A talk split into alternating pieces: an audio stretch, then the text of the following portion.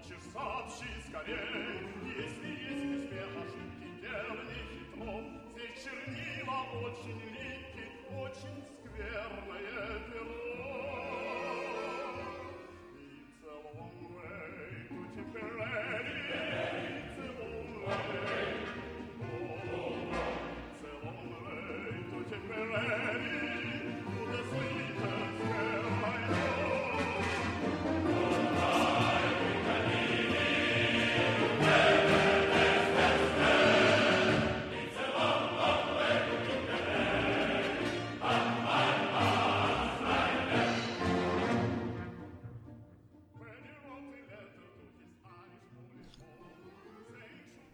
El día 8 de diciembre de 1941, en Hawái, concretamente en Pearl Harbor, se apagaban los restos de los acorazados y aviones destrozados por la Marina japonesa en un osado e intrépido ataque que provocó la entrada de Estados Unidos en la Segunda Guerra Mundial.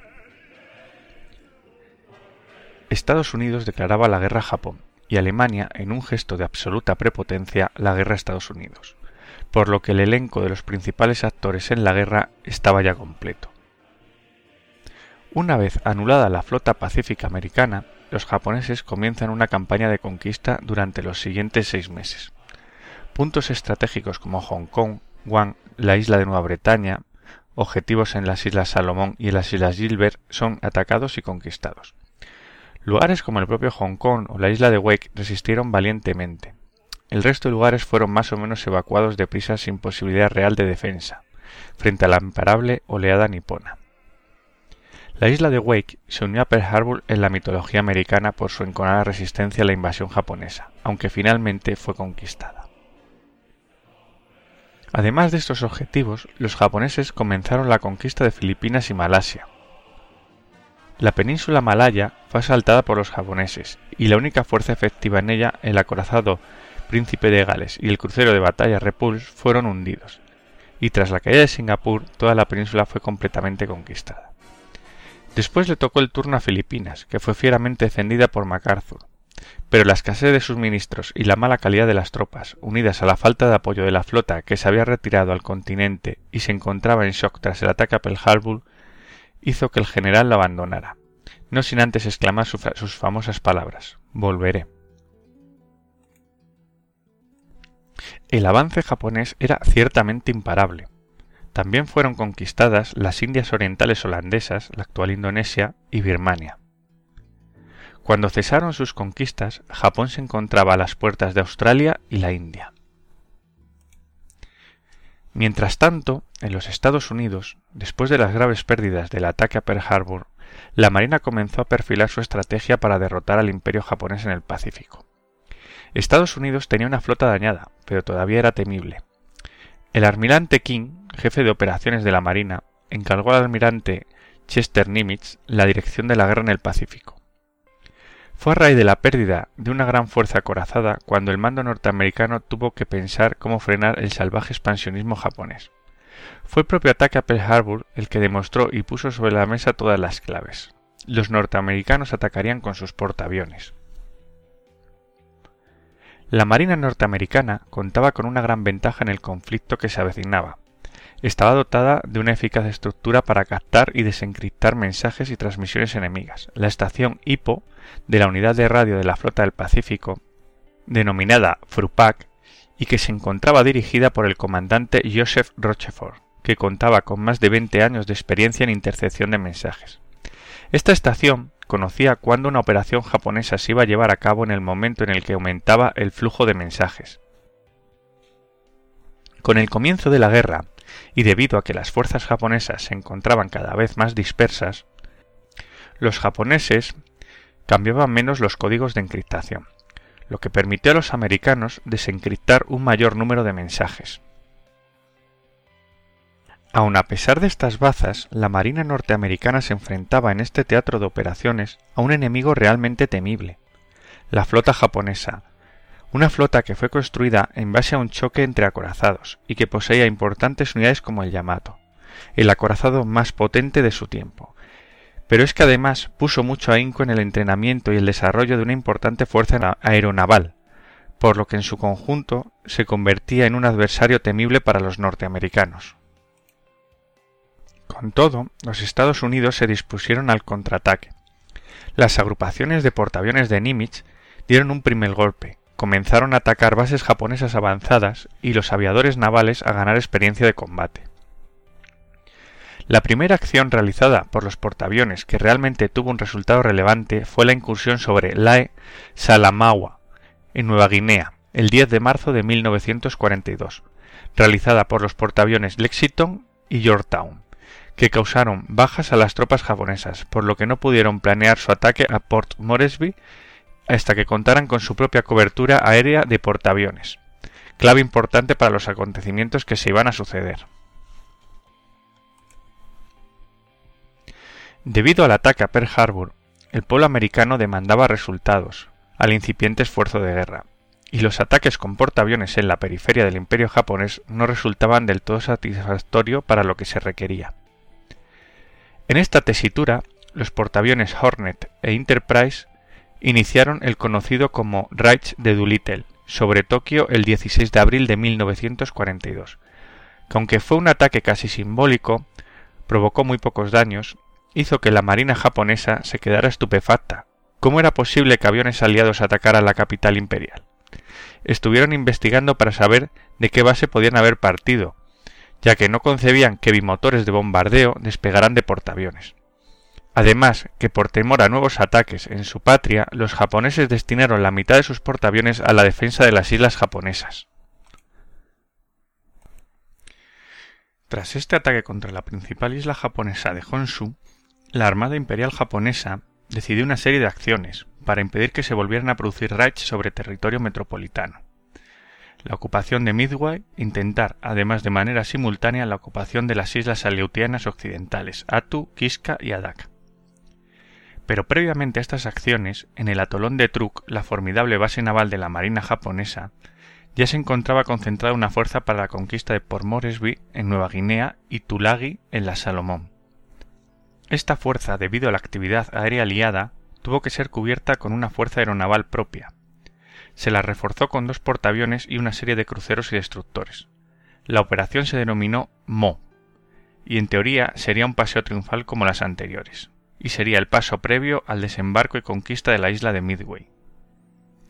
La importancia de la operación Mo venía dada por las bases aliadas situadas en Australia, que hostigaban a los transportes japoneses, una fuerza que estaba bajo el mando directo del general MacArthur, que contaba con 482 aviones, de los que 192 eran bombarderos y de ellos 42 B-17, fortalezas volantes.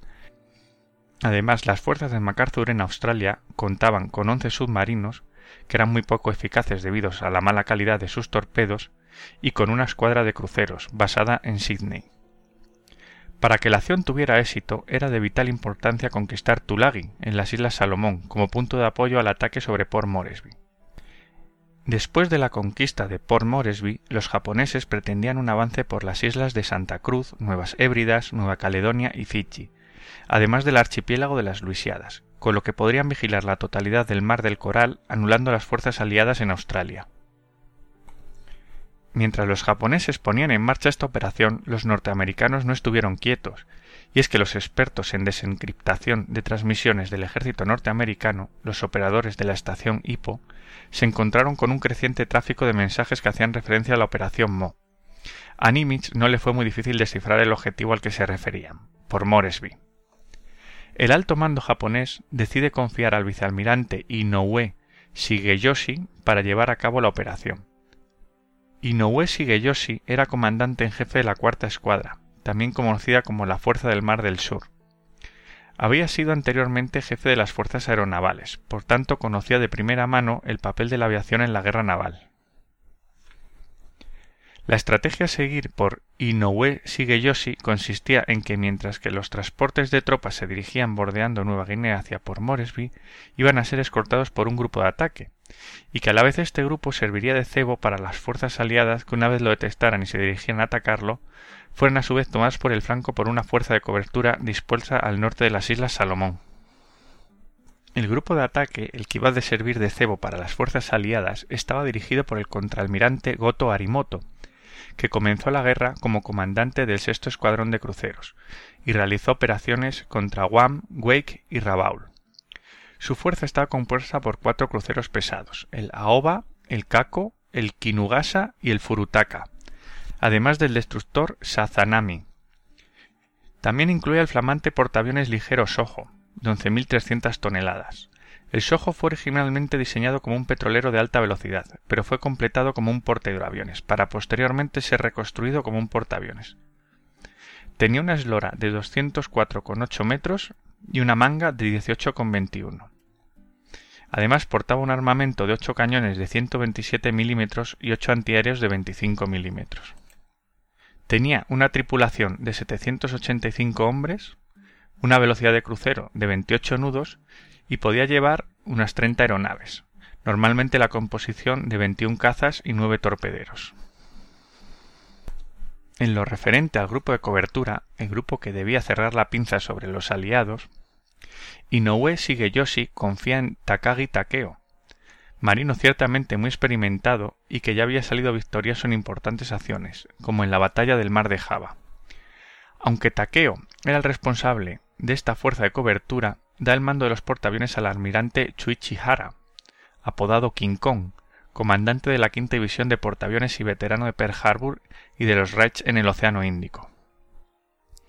Esta fuerza de cobertura estaba compuesta por los cruceros pesados Miyoko y Haguro, seis destructores y el petrolero Tobo Maru, además de por dos portaaviones, el Zuikaku y el Shokaku, de la quinta flota. Los dos barcos de la clase Shokaku fueron diseñados libres de cualquier restricción del Tratado de Washington, por lo que eran buques capaces de alcanzar gran velocidad, con muy buena protección y tenían un gran radio de acción capaces de operar un numeroso grupo aéreo.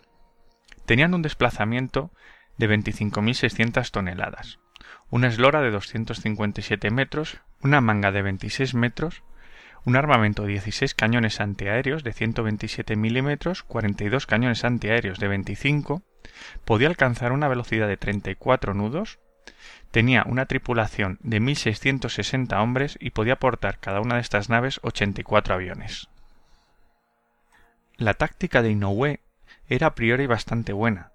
Con las fuerzas de portaaviones norteamericana en Pearl Harbor y la fuerza de acorazados lamiéndose las heridas en San Francisco, era virtualmente imposible que pudieran socorrer a las fuerzas aliadas en Oceanía. Pero como ya sabemos, los norteamericanos contaban con una baza desconocida para los ejércitos del Sol naciente. Habían logrado desencriptar los códigos de mensajes y de señales por lo que conocían con total exactitud el calendario de la Operación Mo. En un primer momento se pensó en mandar los acorazados de la escuadra del Pacífico, pero el largo viaje desde San Francisco y su lentitud requerían un gran número de petroleros en la ruta, que en ese momento la Marina americana no podía permitirse.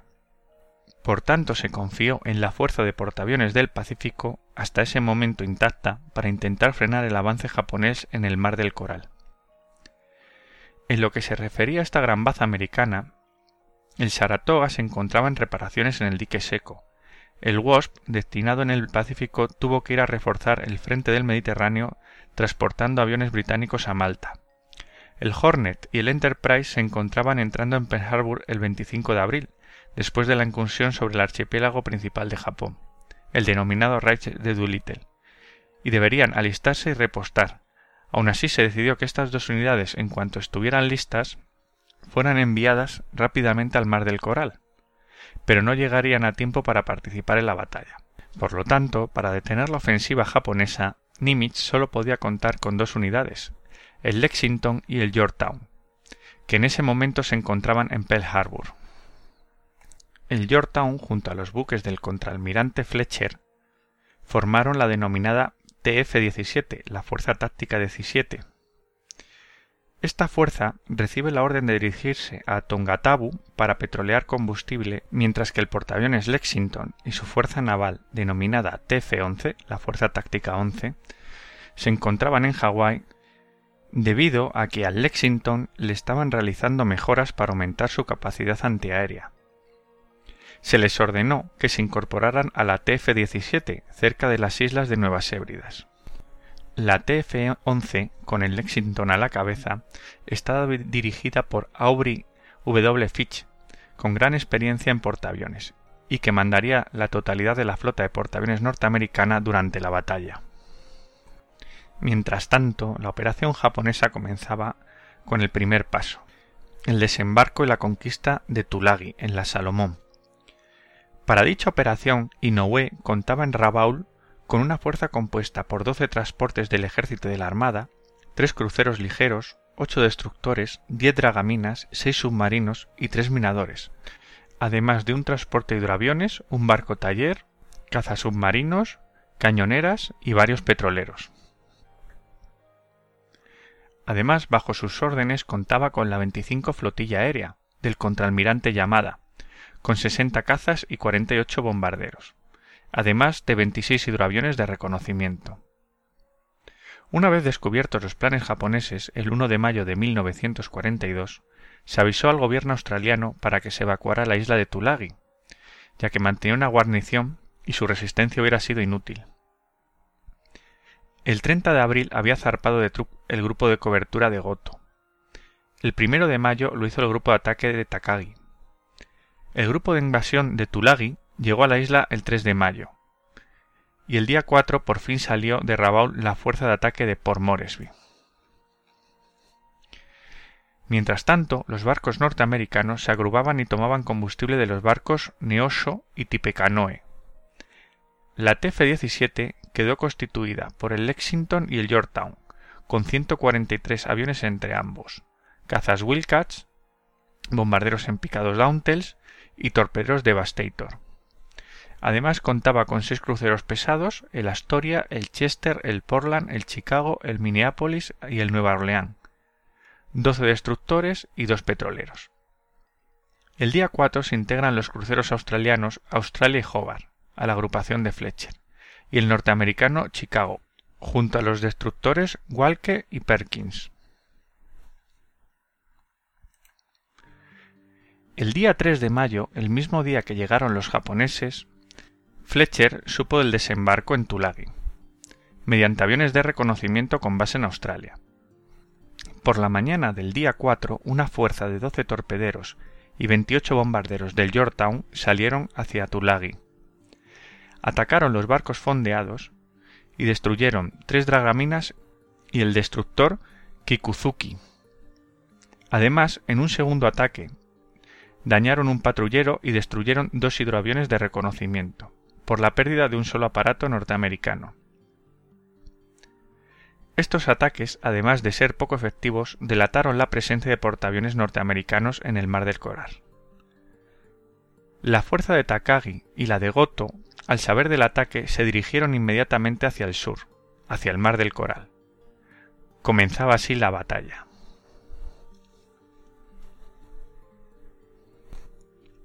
Las flotas comenzaron a tomar combustible para el combate que se avecinaba. Durante la mañana del día 6 de mayo, Fletcher mandó de vuelta a la base al petrolero Neoso, ya vacío de combustible, escoltado por el destructor Sims. Esa misma mañana, ambas flotas empiezan a lanzar sus hidroaviones de exploración para detectar al enemigo. Sabían que el primero que lo hiciera era virtualmente el ganador de la contienda. Los japoneses tuvieron más dificultades debido al mal tiempo. La importancia para los portaaviones en ser el primero en detectar al enemigo tiene su lógica. Y es debido a las características del portaaviones como nave de combate y las tácticas que utilizaba. En el Pacífico casi ningún portaaviones llevaba cubierta blindada, pero sí tenían una buena compartimentación y blindaje vertical como cualquier barco de guerra. Cuando entraban en combate, los portaaviones debían seguir una serie de pasos, poner en el aire todos los aviones que pudieran, cerrar los hangares con puertas correderas previniendo incendios, llenar de CO2 un gas inerme los compartimientos de combustible y los pañoles de armas, además de cerrar las escotillas y dar presión a las mangueras contra incendios. Si el buque era sorprendido armando y abasteciendo la flota aérea, podía darse por perdido, mientras que si sorprendía al contrario, podía destrozarle la cubierta y dejarle sin grupo aéreo operativo. Para ello, los aviones eran lanzados muchas veces al límite de su radio de acción, para poder encontrar al enemigo. Volviendo aquella mañana del 6 de mayo, añadir que cuatro B-17 salidos de Port Moresby descubren la escuadra de Goto, y atacan al portaaviones Soho. En el proceso, además, otros aviones norteamericanos avistaron a los transportes. A pesar de estos inconvenientes, los japoneses decidieron seguir con la operación Mo tal y como lo habían planeado, debido a la confianza que le daba la presencia de la cercana fuerza de Takagi. Al día siguiente, el 7 de mayo, una intensa búsqueda por parte de los aviones de reconocimiento japoneses hicieron que uno de los aviones salidos del Zaikaku informara de la presencia de un portaaviones y un crucero norteamericano. La información era demasiado jugosa como para dejarla pasar. Además, aquella presencia coincidía con la hipotética situación de la flota americana. La quinta división de portaaviones lanzó 18 cazas, 36 aviones de bombardeo en picado, además de 24 torpederos. Mientras tanto, otro hidroavión de reconocimiento detectó un portaaviones americano acompañado de 10 escoltas. Cuando los aviones japoneses llegaron al primer objetivo, en vez de con un portaaviones se encontraron con el petrolero Neoso y su escolta el destructor Sims. Los pilotos japoneses, confusos al no encontrar el objetivo indicado y por no arrojar su carga de explosivos al mar, se lanzaron furiosamente sobre los barcos. El Sims recibió tres impactos y fue hundido. Mientras se sumergía, volvió a surgir de las aguas debido a una enorme explosión, para posteriormente dirigirse de nuevo a los abismos, dejando tan solo a catorce supervivientes, que se dirigieron al Neoso. Mientras tanto, este barco recibió siete impactos directos, convirtiéndose en una gran hoguera, solo a flote por los tanques vacíos. Fue hundido cuatro días después por el destructor Hanley, que además recogía a los supervivientes que quedaban. Mientras se desarrollaba este ataque japonés, los aviones de reconocimiento americano dieron un mensaje. Dos portaaviones japoneses y cuatro cruceros pesados localizados. Fue entonces cuando los americanos lanzaron 93 aparatos para atacarlos. Una fuerza compuesta por 18 cazas, 37 bombarderos y 38 torpederos. Pero hubo un fallo en aquel mensaje. Se había transmitido mal. Lo que quería decir el avión de reconocimiento es que se habían detectado dos cruceros y dos destructores. Pero la suerte salió esta vez con los americanos. Un hidroavión de MacArthur descubrió la fuerza de Goto a solo unos 160 kilómetros de la posición anteriormente radiada, y los aviones navales norteamericanos hicieron la corrección oportuna. Fue entonces cuando avistaron al portaaviones Goto, y una nube de aviones americanos se lanzaron sobre él. Este portaaviones en ese momento llevaba dos cazas cero en el aire como cobertura aérea, y al ver llegar aquella multitud de aviones lanzó un tercero para contener toda esa horda. Los bombarderos en picado y los torpederos norteamericanos hicieron su trabajo, dejando el barco destrozado. Fue alcanzado por trece bombas y siete torpedos, y acabó hundiéndose con 600 de sus 800 tripulantes. Se perdía así el primer portaaviones japonés de la guerra. Takagi, después de conocer la pérdida del portaaviones Soho, estaba decidido a atacar los portaaviones americanos, que creía tener más que localizados. Pero había un problema. La noche se estaba echando encima y los aviones y los pilotos no estaban preparados ni entrenados para aterrizar en un portaaviones de noche. Pero Takagi tomó una decisión. Hizo despegar 12 bombarderos en picado HID-3 Aval y 15 torpederos Nakajima B-5N Kate, con los mejores pilotos de la quinta división de portaaviones, para atacar a los portaaviones norteamericanos al atardecer. Esta fuerza de 27 aviones se enfrentó a duras condiciones meteorológicas en su vuelo. No logró encontrar la fuerza de Fletcher, debido a que oculta por las nubes la había rebasado. Una vez consumido la mitad del combustible, los aviones arrojaron las bombas y torpedos al mar, y se dispusieron a regresar, divididos en tres escuadrillas. Pero justo a la vuelta se encontraron con las fuerzas de portaaviones a las que habían sobrevolado. Pero los aviones japoneses se encontraban ahora desarmados. Los cazas Grumman F-4 Wildcats avisados por el radar de la presencia japonesa, despegaron y lograron abatir nueve aviones, por dos pérdidas americanas. Ya en plena noche, tres aviones japoneses vieron una sombra sobre el mar.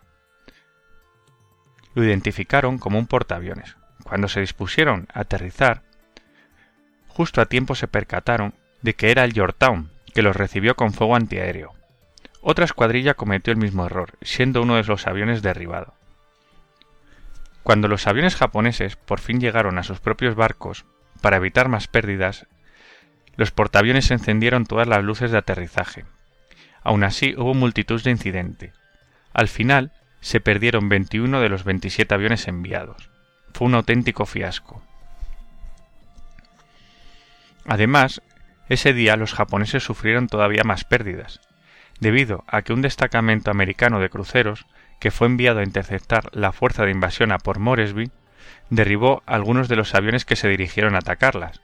No obstante, esta fuerza americana, además de por aviones japoneses, fue atacada por aviones de su propio bando, que los confundieron con una fuerza japonesa.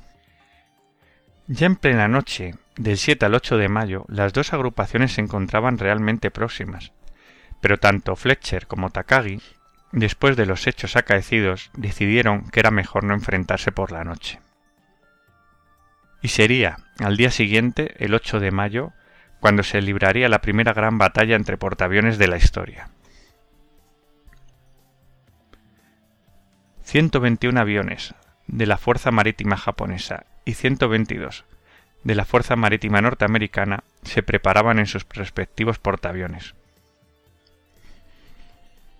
Justo antes del amanecer de ese día 8 se lanzaron varios hidroaviones de reconocimiento. Como el cielo aquella mañana era nuboso, el almirante Takagi ordenó que su fuerza se dividiera en dos agrupaciones, para que en caso de que los americanos encontraran a los japoneses, con toda probabilidad detectaran solo un portaaviones, y no los dos al mismo tiempo, aunque así también dividía en dos la protección antiaérea. Los japoneses detectaron la TF-17 y su posición fue radiada rápidamente a la fuerza de ataque, que ya había sido puesta previamente en el aire con un total de 18 ceros, 33 bombarderos en picado y 18 torpederos.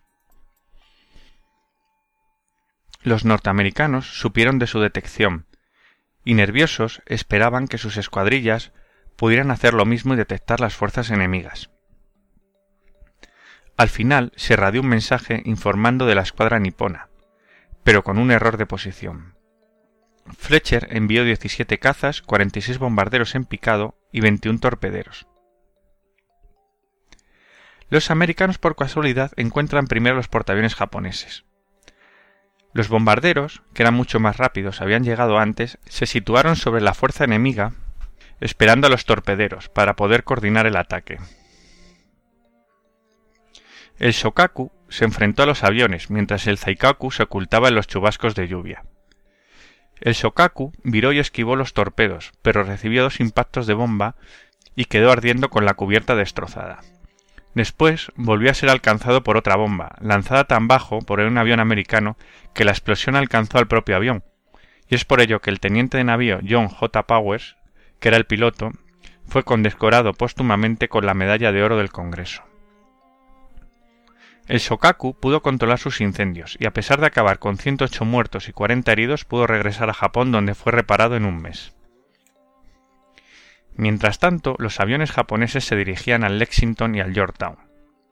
Justo cuando llegaron los japoneses al alcance del radar, un grupo de cazas se encontraba en cubierta y otros ocho cazas Wilcats todavía se encontraban en el aire, pero ya muy faltos de combustible. Los americanos lanzaron otros nueve cazas y en su desesperación también a 23 bombarderos Downtales, con la misión de interceptar a los torpederos japoneses.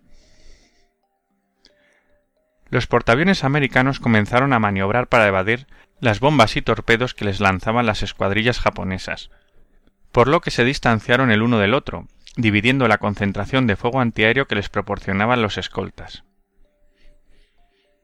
Los torpederos japoneses atacaron a Lexington por las dos bandas, por lo que no pudo zafarse.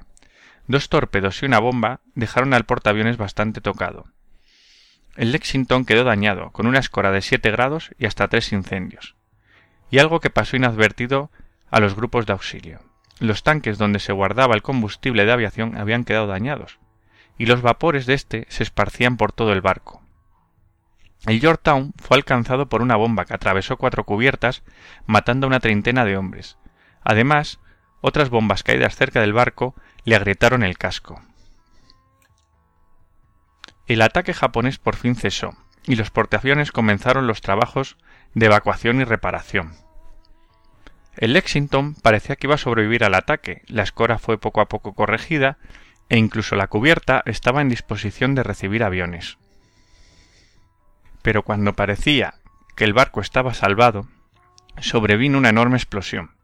Los vapores que habían emanado de los depósitos de aviación hicieron explosión debido al fallo de un ventilador eléctrico. El portaaviones entonces quedó sin energía y la catástrofe iba tomando forma.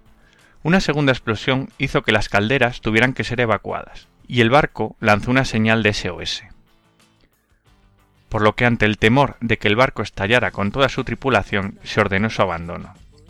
Una vez concluida la evacuación, el destructor Phelps lanzó cinco torpedos que lo hundieron, con 218 hombres muertos de su tripulación. Tras el combate, ambos bandos pensaban que habían hundido los dos portaaviones enemigos.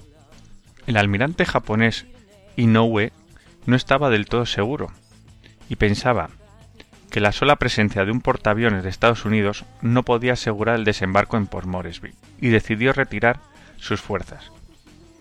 Y fue ahí el momento donde Yamamoto, jefe supremo de la Marina japonesa, intervino y ordenó que ambas fuerzas japonesas se unieran, la de Goto y la de Takagi, y destruyeron los restos de la TF-17. Pero la mañana del 10 de mayo los ordenó volver a Truk, viendo que su misión era del todo imposible ya solo quedaba hacer el recuento de víctimas. Por parte de los norteamericanos hubo un total de 543 muertos y 77 aviones perdidos, mientras que por parte de los japoneses hubo 1074 víctimas mortales y 97 aviones derribados. Para los japoneses claramente fue una victoria táctica y prácticamente estratégica, aunque los norteamericanos obtuvieron una importante victoria moral, ya que por primera vez en la guerra habían detenido el avance japonés con éxito. Y como epílogo a nuestra historia, queda comentar la situación del Yorktown, portaaviones que ciertamente había quedado muy dañado. Fue remolcado desde el Mar del Coral hasta Pearl Harbor para su reparación. Llegó a este puerto el 16 de mayo. Iba en tan mal estado que dejaba tras de sí una estela de petróleo de 16 kilómetros de longitud fue recibido a su llegada por todo lo alto, con sirenas y vítores. Cuando fue puesto en el dique seco para su reparación, se estimó que el barco volvería a estar listo para el combate en tres meses. Pero la guerra continuaba, y el portaaviones fue requerido casi inmediatamente para el combate. Una nueva batalla se presentaba en el horizonte, esta vez en la zona de operaciones de Midway. Y es así como 1.400 trabajadores de los astilleros dejaron el Yorktown listo para el combate en solo 48 horas. Una enorme hazaña logística. El día 30 de mayo el Yorktown se unía de nuevo a la TF-17 de Fletcher, para participar en una de las batallas más decisivas de la Segunda Guerra Mundial, Midway. Pero eso ya es otra historia. Y bueno, con esto finalizamos nuestro relato, espero que os haya gustado y bueno, un saludo a todos.